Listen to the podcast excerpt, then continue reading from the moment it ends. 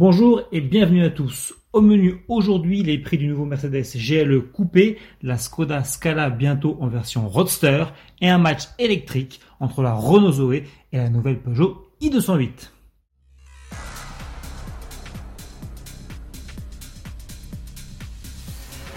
Vous voulez passer à l'électrique, mais vous vous demandez encore quel modèle choisir Bonne nouvelle, Auto Plus vous donne aujourd'hui quelques clés avec l'essai comparatif des deux futures stars du marché français, les nouvelles Peugeot i208 et Renault Zoé. Sur le papier, les deux citadines se montrent très proches l'une de l'autre en termes de gabarit, de puissance, de capacité de batterie et même de tarifs. Mais en pratique, ça donne quoi? Début de réponse avec notre essayeur Cyril Biotto. Par rapport à la Zoé, cette 208 elle est un petit peu plus confortable, le filtrage est vraiment remarquable, il est très similaire à ce qu'on a vu sur les 208 euh, thermiques. La voiture fait 300 kg de plus, ça sent un petit peu, mais d'un autre côté, on est comme avec la Zoé, avec les batteries qui sont dans le plancher, donc ça influe peu sur la tenue de route, ça influe quand même parce qu'on sent quand même qu'il y a plus d'inertie, mais vraiment en conduite normale, ça n'influe quasiment pas. Le maître mot de cette 208, ça reste le confort, comme sur les versions thermiques qu'on a essayé, en tout cas dans ces versions allure, même si là encore par rapport à la Zoé, le petit volant donne toujours cette petite sensation d'agilité qui est toujours agréable. La i208 est donc un peu plus agréable sur route, mais la Zoé ne démérite pas et se montre plus douce en ville, notamment avec une direction très assistée. Mais l'un des critères primordiaux pour une électrique, c'est son autonomie, et là, il n'y a pas photo.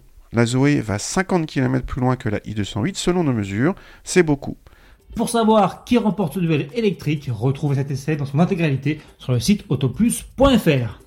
Comme tous les points de vente automobiles en France, les concessions Mercedes sont actuellement fermées pour cause de coronavirus. Mais cela n'empêche pas la marque allemande de communiquer les tarifs de son nouveau GLE coupé sur le marché hexagonal. À son lancement, deux versions seulement sont disponibles. En diesel, on retrouve le modèle 400D doté d'un 6 cylindres de 330 chevaux, uniquement proposé en finition AMG Line avec climatisation automatique et système multimédia MBUX de série. Celui-ci s'affiche à partir de 81 200 euros.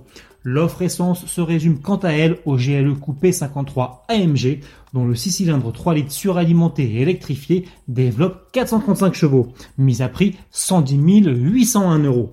La boîte automatique 9 G-Tronic et la transmission intégrale formatique sont de série dans les deux cas. Prochainement, le GLE coupé de deuxième génération sera proposé avec de nouvelles finitions et de nouvelles motorisations, dont une version diesel d'entrée de gamme baptisée 350D et animée par un 6 cylindres de 272 chevaux. Une variante hybride rechargeable de 320 chevaux est également attendue.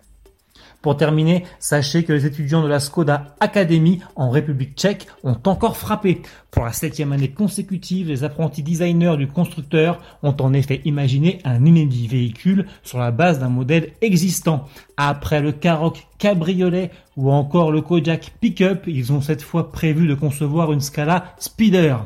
La présentation de cet étonnant véhicule, qui n'est pas voué à être commercialisé, est annoncée pour le mois de juin 2020. En attendant, Skoda en dévoile déjà les premières images. Salut